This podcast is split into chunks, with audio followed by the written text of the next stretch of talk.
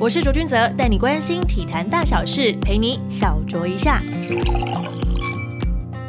各位听众朋友们，大家好！这集要来跟大家聊聊运动营养。喜欢运动的人都会想到底怎么吃最有帮助，怎么吃才不会让运动瘦身白忙一场。关于这些问题，我自己也很好奇。于是我们邀请到台北市立大学运动科学研究所硕士，通过国家营养师高等考试，现任职丰和健康管理顾问股份有限公司运动营养师，同时也是统一阳光顾问营养师的杨成化医生。杨医生你好，嗨，各位朋友，大家好。自从上次在 Eleven Sport 跟你做完饭团之后，就有一段时间没有见面了。对，但之后我就对运动营养其实有很多很多的疑问想要请教。嗯，首先是运动营养师跟一般的营养师差别是什么呢？OK，好，首先运动营养师的话，我们是针对是有在运动的民众。然后或者是一般的族群，啊是我们主要的一个针对的对象。那运动营养师他在整个培育的过程中，他除了有一般营养师要有的高等考试通过以外，他还更多了你要了解运动，学习一些运动的可能训练啊、生理学啊、生化啊、运动营养等等运动相关的很多知识。这些其实在一般的营养师的教育背景里面是没有的。那么，在有学习到这些训练的运动的知识之后，才有办法跟运动营养、跟一般饮食做一个重新的融合搭配。那因此，我们在给予民众或是选手的教育饮食的一些观念跟切入的角度，一般如果不运动的民众，他在这个一般营养师的面对，或者是他是疾病类，像是你可能有糖尿病的问题，或是有肾脏病的问题，或者有癌症的问题，这些疾病类别的营养师是他们的一个专门领域。那运动营养又是一个不一样的专门领域，所以它其实是有分，有点像是专科领域的这样的一个分类的概念，针对的族群不同，所以会比较有在运动的建议的朋友建议，就是会由运动营养师来做照顾会比较好。哦，哎，这样听起来跟我们记者有点像，就是记者的基本门槛就是要会写新闻，但有分各个不同的线路嘛。对对。那如果说运动营养师这样子跟一般营养师是不一样的，那你有没有自己就是很精通的哪几项运动？嗯，我目前比较着重擅长的话，可能就是在肌力体能训练，那还有增肌减脂部分。那运动表现的话呢，是对打、格斗类、积极类的，那或者是说在田三项类的啊，这几项我们都会比较擅长的部分。格斗对打，对，就曾经也有照顾过 MMA 的选手，就是呃，可能他在电视上看过像 UFC 那样子八角笼，然后做一个综合格斗。那曾经有就是协助他们。只有五十一天的时间，必须要从八十六就是减十六公斤下来，要达到比赛量级。哇塞，这是很难的一个任务哎！对对对对，其实是比较辛苦一些。所以在做运动营养的过程当中，你自己本身也会去接触那些运动吗？啊，对。就是对于这些运动的基本概念，就还是要有，就对，需要知道说这些运动他们需要的生理素质跟他们的运动的特性是如何，那他的身体需要搭配的营养是什么样，会比较清楚了解到。嗯哼，因为运动营养这四个字对于台湾来说，其实还蛮新潮的一个名词。那运动营养的概念是什么？为什么会需要了解运动营养呢？呃。运动，我们人在运动的过程，其实身体会发生非常大的变化。这个生理变化是跟我们不在运动，就像我们现在坐着的状态，或者是我们只是在一般走路的状态，是非常的截然不同。那在身体非常大的一个改变的情况下，当我们营养开始放进来介入，或是给予营养的时候，其实进来身体的营养，它也会发生不同的处理的方法。哦，譬如我说一个很基本简单的一个大家都懂的概念。大家都有听过高蛋白，对不对？乳清蛋白，对。然后呢，也应该都会有一个基本概念，就是乳清蛋白，如果你是没有运动人吃的话，其实不会有增肌的效果。嗯。但是对说有在做重量训练，训练的方向对的话，它才会有达到一个帮助的效果。增肌。对，在增肌的部分，这个就是一个基本最基本的概念。那其实，在很多地方也会通用到这个原则。哦，那第二个就是大家很害怕的糖类、碳水化合物。那在你呃，可能平常日常的时候，大家都叫你像是一些蔗糖啊、甜的东西呀，就是好像万恶，然后好像毒品一样，是完全不能碰。可是你看，在我们一个铁人三项啊的一个选手，他们在比赛的过程中，他们吃的那些能量胶棒之类的，对，或者是能量胶、能量棒等等之类，那些都非常高糖分、非常高的一个能量。嗯，可是为什么他们每个都还是很瘦？哦，所以就是在能量进来到身体的时候，其实他们发生了不一样的处理的后续的结果。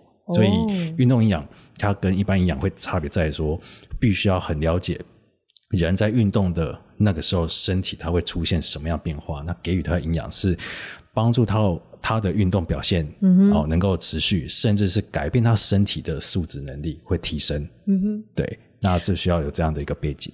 那这样，刚刚杨医生，你刚刚提到是那些选手们才会需要这些运动营养，那一般运动的民众，他们也会需要了解运动营养吗？嗯，我建议其实是需要的。为什么？因为在我接触很多民众，其实我们不只是选手，一般民众我们接触非常多，可能路跑之类的啦。对啊，或者是他只是健身啊，对对对，或者是单纯他只是需要减肥，可是他愿意运动，他想开始运动，然后他又不想要瘦的，就是。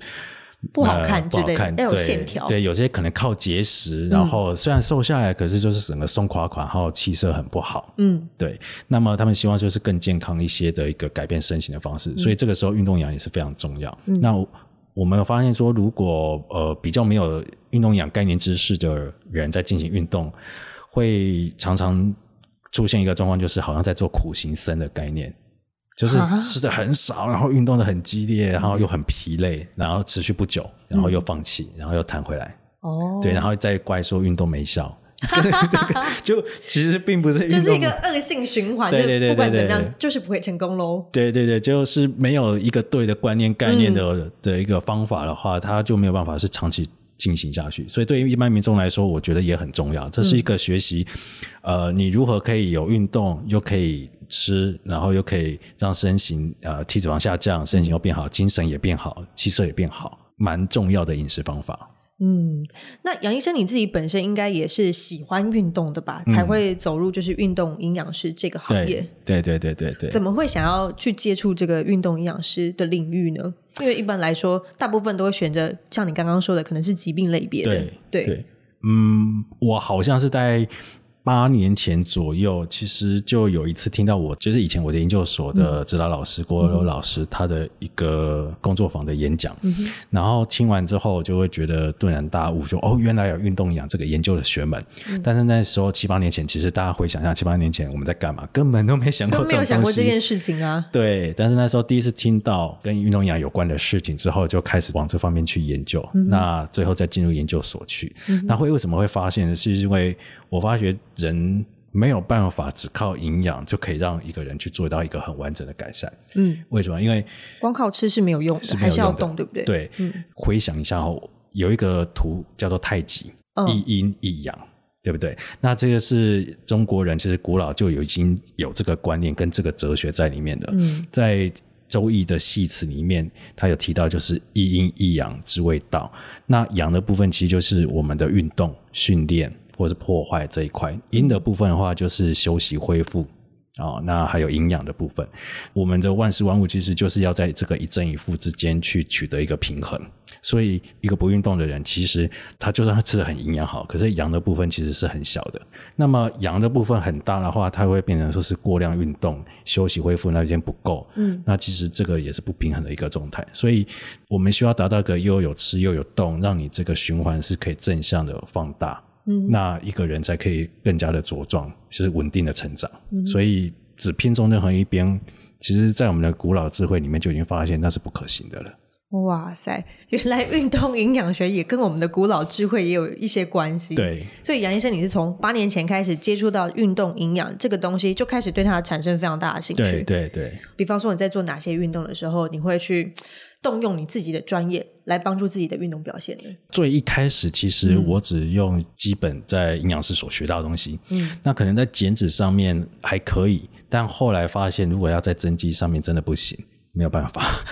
对，呃，那时候网络资讯也早很多，才发现其实网络资讯。怎么大家都说的乱七八糟的，没有一个没有一个专业就对了，就是没有一致的一个架构性在那边，所以才会进研究所念。那因此我在学了之后，当然就是边学边念，然后边用在自己身上去感受、去发现。对，那不见得每一样东西都对我有用啊。嗯，对。那我们透过在自己身上使用，跟周遭朋友讨论，跟就是一些选手，然后我们去看到哦，为什么有的人可能是没效，有人可能有效。对 maybe 可以找得出一些原因。嗯对，那我们确实都会在自己身体上先做一些测试，哦，所以你身边的朋友应该有一些是白老鼠吧，或者是家人之类的，他们都很愿意。很愿意他们拜托我要试试看鼠。对 对对，那台湾你自己觉得是从什么时候才开始重视运动营养？那现在全台湾有多少像你这么专业的运动营养师呢？比较专注应该会是从大概四五年前那时候路跑的整个风气上来比较多。对，每两个礼拜就一场的那种。对对，嗯有有一年我曾经统计过，一年竟然大大小小的路跑赛事有五百多场，五百多场一，年不过三百六十五天，你说全台500多场湾对吗？对，嗯，对，那那一年五百多，我才就大家对于运动开始投入，嗯投入之后呢，才会发现说原本吃的那个方法是不够的，就会回顾到我跑刚刚讲的。到一半，可能就突然说：“天哪，我怎么快不行了？”是这样才开始去重视到这件事情吗？对，就平常在练习的时候，可能平常那样吃，就会发现说：天哪，我怎么还会饿？天哪，我怎么会？就是我有在运动，嗯，然后我有在吃，可是我也没吃比较多，我居然会胖，等等之类的状况开始各种疑问就出现了。对各种疑问就出现了之后，大家才发现说，哎，好像我原本吃的方法在运动上面似乎不太行。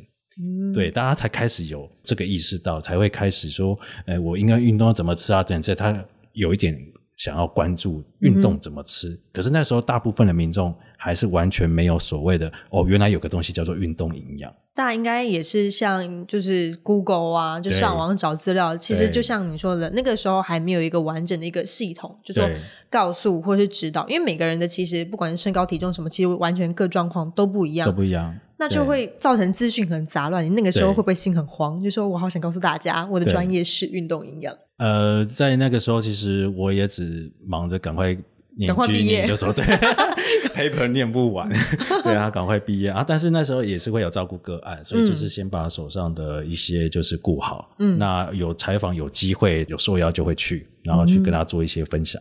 对，但在我们开始在讲的这件事情的时候，初期确实是没那么顺利啦。大家会很难接受吗？对，大家很难接受。会出现什么样排斥的状况？呃，例如说质疑你呃对，他会质疑说你运动后吃那么多，那是不是要胖死我吗？对，对，会有这个，这个绝对是最常遇到，然后在那个时候也很、很经常碰到。然后第二个就是有位朋友说，啊，你要我运动中喝运动饮料，这些都糖哎、你们家不就是说糖、果糖这些东西是会致胖的？那你还要我喝这个？不断地你这个营养师是真的营养师吗？各种的天 质疑，好受挫哦，就我会觉得，嗯，我们还有很大的一段教育的路要走。我只会这么想，对啊，但现在应该有比较成功一点了吧？自从比较成功多了从八年前、四年前到现在，对对对。那我也觉得说，就是有亲身体验过的人，然后还有选手他们自己的分享，就是让大家知道说，运动营养对运动的人这件事情有多重要。嗯，他的饮食逻辑跟一般饮食逻辑不同。对运动员的运动表现是非常非常有对帮助的。那说到了运动员，我们刚刚也聊到，就是说杨医生过去也照顾过排球选手黄培宏、对。马拉松选手张家哲以及我们的文姿云不同类型的运动员，他在饮食的方面上面最大的差别在哪边？OK，好，黄培宏他是排球，嗯，对。那么在张家哲是马拉松，嗯，那文姿云她是空手道选手，五十五公斤女子量级的，嗯。那这三个我们大致来分别的话，就是一个是技击啊，文字也是积极对对打技击类，对。然后加者的话就是长距离的耐力，耐力跑，对。然后呃，裴红的话是等于说是对他需要爆球发力，对，他是需要爆发力。嗯所以在这三位选手身上，我们首先是会了解到说，我们现在接触他，他目前这个阶段的目标是要做什么。哦，每个人的他的接触的目标阶段是不同的。比如说，我们接触在裴红的那个时候，他刚退出国家队，然后就是在一个、等于说预备期，然后预备期准备这样，对准备期的一个阶段中，那在加入基地训练，要加强他的一个肌肉量跟他的一个爆发力的部分，所以我们就是针对这个部分，这目标就是要定为呃增加肌力跟爆发，所以的运运动表现目标是在这里。然后加者的话，他其实是一个蛮自律，而且他对于饮食上的一个调整已经有相当程度的认知了解，所以他在饮食上面的话，我们反而就是会改成是。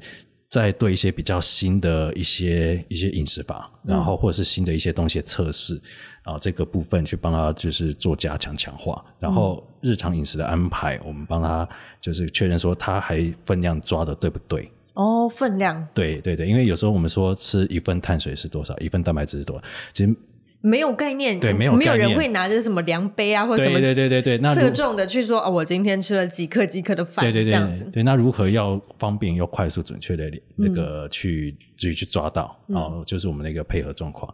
那呃，资允的话，等于说他的体重公斤数是必须要在非比赛的当天，大概都是维持在五十五到五十八哦。那需要比赛的时候，我们再让它比较容易快速降下去一下。哦，那么由于他很经常的在国外比赛，那么在台湾这样期间难得在，我们就会从他日常怎么去维持他的体重的饮食的一个教育方法开始，以及他训练前后啊、训练前的能量补充跟训练后的快速恢复，那会要维持住体重，好、这样的一个方向去教下。所以三个目标不同，我们给予的东西都不同，就是在看在我们接触他的时候，他现在需要的什么，然后是是针对这个部分给他。对，那是体重控制上面，显然就是呃，在对打的积极类项目比较需要。他们会比较需要。对，哇哦！那他前一天比赛的前一天，他应该怎么吃最好呢？如果呃，举文字运选手来说的话，我们会希望就是嗯他在比赛的至少前两天左右，他其实就是饮食上会比较清淡，嗯然后就是在盐哦的部分，或者是在调味的部分、重口味油的部分，都全部要尽量避免，嗯然后水分要多喝。我们希望就是他不要有像水肿的一些情况。嗯，哦，那水肿情况的话，有可能就导致他体重就是会过磅，过磅会有嗯问题。好，那再在第一块，第二块的话就是呃碳水，我们会先看他的训练，如果他那那一阵子的训练的状况是。呃，那几天大概不太有训练的话，我们会限制他的碳水，整个能只是在控制在呃一个数量上这么多就。不用摄取那么多，然后只在哪一个时候吃而已。嗯，那你在过完半之后，立刻就在做强化的恢复，就是比较呃高碳水，然后高就是水分，让它赶快吸收，然后身体可以赶快恢复回来。嗯哼，对，那如果有一些选手像你刚刚，比方说张家哲选手来说好了，他们很长期到国外去异地训练嘛。那比方说，好，那今天他们可能有一个月的时间，他们要到日本去训练，这样子的状况的话，运动营养师要怎么样去帮助到他呢？我们现在通常都会透过就是 Line，、然后他大家都是已经是个网络时代嘛，对对对。有时候他们在那边吃东西拍照，或者是说有需要的话，呃，用视讯我们去看一下他们就发现全部都拉面，糟了。也也就是嗯嗯嗯，好，算了，拉面你吃了你就知道该怎么做，后面该做什么事情，对啊因为他们一地训练，我们也想知道先知道地点，然后那个地点它有什么样的类型的饮食特色，嗯然后甚至有时候他们是要去高地训练。哦，对，对，那像之前去高地训练那个地方，可能海拔在一千五百多公尺以上，那边的空气确实就是含氧量会比较低。那在高地的人体的生理反应跟我们现在在平地其实是不一样的。那他们在那边的训练的情况下，会有一些特殊的生理反应，但是在这个一千五这个高度是还好，但会莫名比较睡不着。睡不着啊。前面几天我也比较兴奋，睡不着，然后后面就很容易疲累、疲倦、倦怠。然后在这么高的高度，你本来在平地可以跑的速度、强度，来到这边就会倍感吃力、辛苦，可能就是吃不上去对这个吃不上去，对对对对，会吃不上去。你在平地没事的，OK 的，在那边就吃不下去，因为在那边第一个我们一定知道氧气稀薄，对。所以在氧气稀薄下，所有的运动的强度其实自然就提升上去。那还有在这个地方，你的身体代谢就会增加，然后你的肾上腺素分泌也会增加，所以会休息恢复需要更专注。更专注休息。对，就是更自律，他觉得哎，我好像不累啊，好像蹦蹦跳跳出去玩。他可能觉得身体没有感到，就是说哦，很想睡的那种疲惫对，还没有。，他就觉得嗯，我不用休息，我可以出去，就是对对对对对，哎，那练完溜达一下他下午去溜达一下，对，然后呃，有经验的学长啊，或者是经验老道选手，就是该睡就要睡，该赶快休息。睡眠真的好重要。对在运动营养学里面，睡眠也是一个科学，对不对？对，非常重要。就是简单的有一个想象，嗯，你今天不论练什么、吃什么，你只要一个没睡好，全部都可以打折扣。假设说我甚至是今天负的也有可能，甚至是负的也有可能，嗯，也是有可能，等于是损耗了身体，而且你完全没有复原。对，哦会有这样，就是睡不好看，睡不好到什么程度？但一般来说，选手大概都会，他们菜单呢、就我所知，他们可能会早上练一次，然后中午到下午会休息一下，然后从傍晚开始再练一次。对，就是他们一天可能会有两次的菜单去做训练。对那这样的过程当中，大概会需要多少的睡眠时间？我们一般来说是七到八个小时嘛，完整就是品质好一点的话，七到八个小时。那对运动员来说的话，他会需要多久的睡眠呢？每个人的睡眠其实我们是看品质啦，那七到八是一个平均值，嗯很难平均值吃到七到八、欸，其实、啊，所以在上午留练，然后他可能午睡一小段，一小、一个小时的时间，那其实对他下午的，就是在运动上面还是会有一些帮助。但是最好的当然是晚上那一段完整的一个睡眠时间，那个是最重要的。就是要进入很深层睡眠才有，办法。就是品质好会比睡得长更重要。哦，对，刚刚聊到都是这专业的运动选手嗯嘛。如果说是一般的喜欢健身的朋友们呢，嗯有没有给他们一些什么基础的一些运动营养的入门的建议？比方说，他就是想要维持身体健康，那又想要吃得更好，那怎么办呢？最简单的需要改变的原则就是说，运动后马上吃这件事情啊。我们一直哦、大、家都有个迷思，三十分钟之内到底是要吃还是不要吃？对对，那这个其实我们一直在先跟大家就是做教育，说一定就是要吃，一定就是要吃。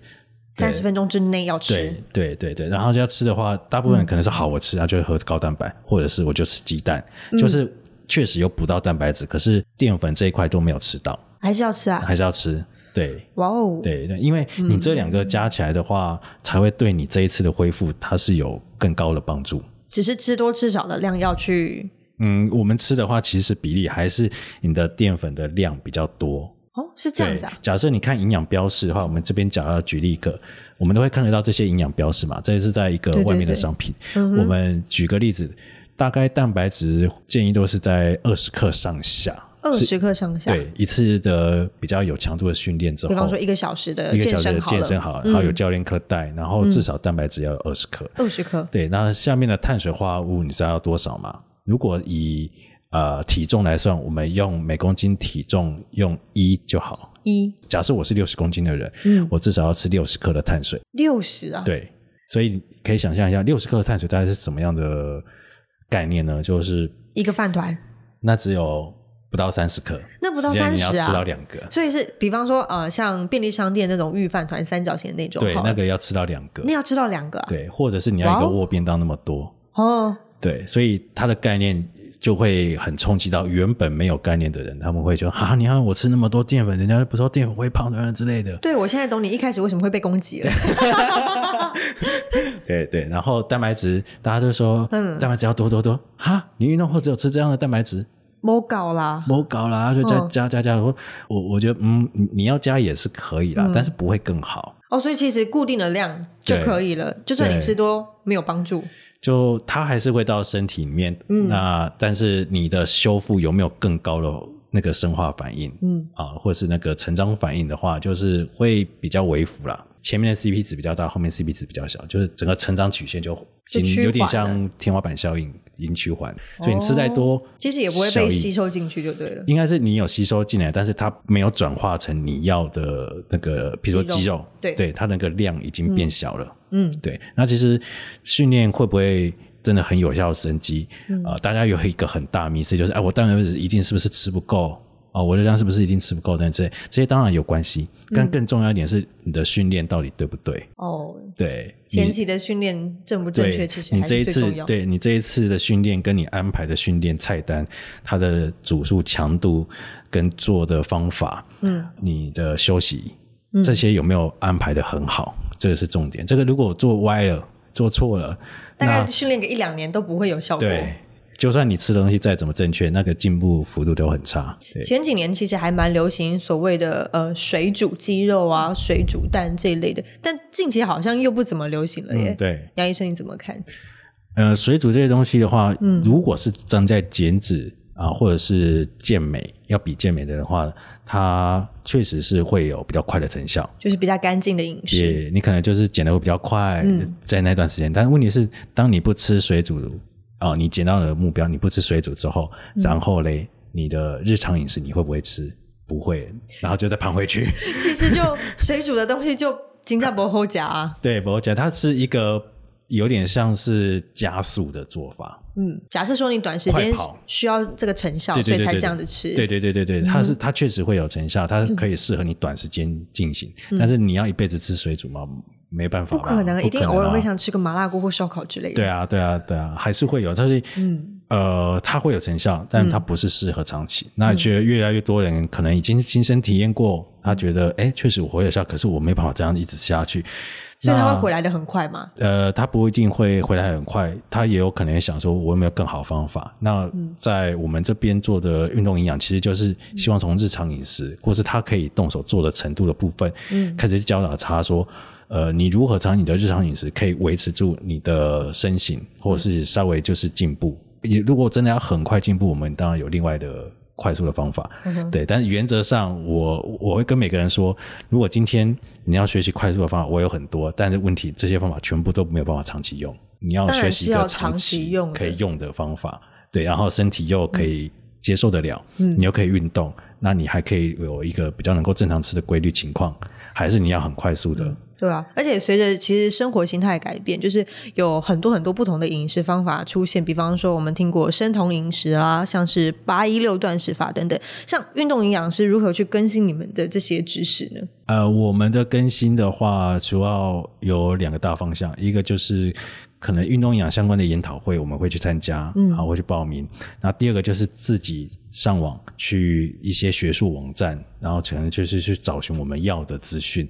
那这些资讯其实它也是一定要有研究所背景毕业的人去判读，去验证说这个是真的有效的，对，或者是甚至其实我们会看更细哦，我们会看他的研究法，就是哦。论文这一篇研究实验，他用的研究法里面，可能他用什么的研究方式，那他是不是可靠的研究方式，或是说它的稳定度到底好不好的研究方式，这会跟研究出来的结果会有差。那甚至是他用的受试者个案是谁？他是用没有运动经验的人来参加，还是有规律运动经验的呃这个人来参加，还是他是用精英选手来参加？光是我讲的这三类人，他们身体其实生理素质完全完全不一样。不一样那给他们一样的饮食好了，或者是给他们一个某个物品的刺激，也有可能结果会不同。不然这样举例，呃，之前最有名的像是个精氨酸，嗯，精氨酸可能在对于没有运动训练的人的身上开始去使用，会看得到有帮助的成效。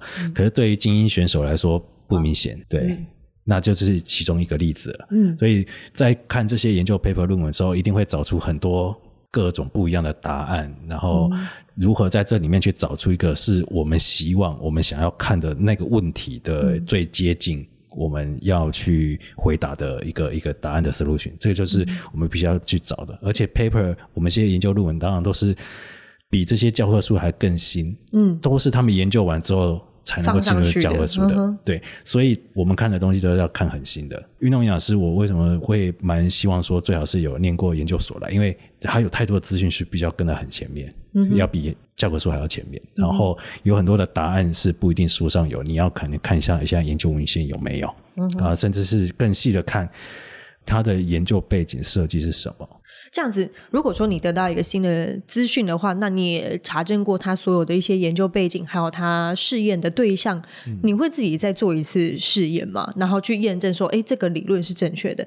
那你都会大概会找什么样的对象来作为你的试验？白老鼠 当然是比较切合我们希望看的那个结果，就是去解决的那个问题的人，这样子。对对对，那呃，我举个例子好了，例如说像是好十六八断食啊，就是间歇性断食的方法，你说它有没有效呢？嗯，部分有效，部分没效。那为什么呢？OK，如果对于一个本身就有在吃早餐习惯，就是三餐都有在吃的人，嗯比方然后我 我都有对对对在吃对，三餐都有在吃，然后早上早餐呢，他可能就是吃的淀粉或者是糖类甜食会特别高的人，嗯，那今天如果他十六八，他选择的做法是早餐不吃，就只有吃中餐跟呃晚餐。晚餐，然后再加一个下午这个再吃一个点心，嗯。小份点心，原来让他整个压缩时间，然后又没有早上那么高碳水高油的一个一餐拿掉，嗯。然后空出十六个小时，那原则上对这个人会有效。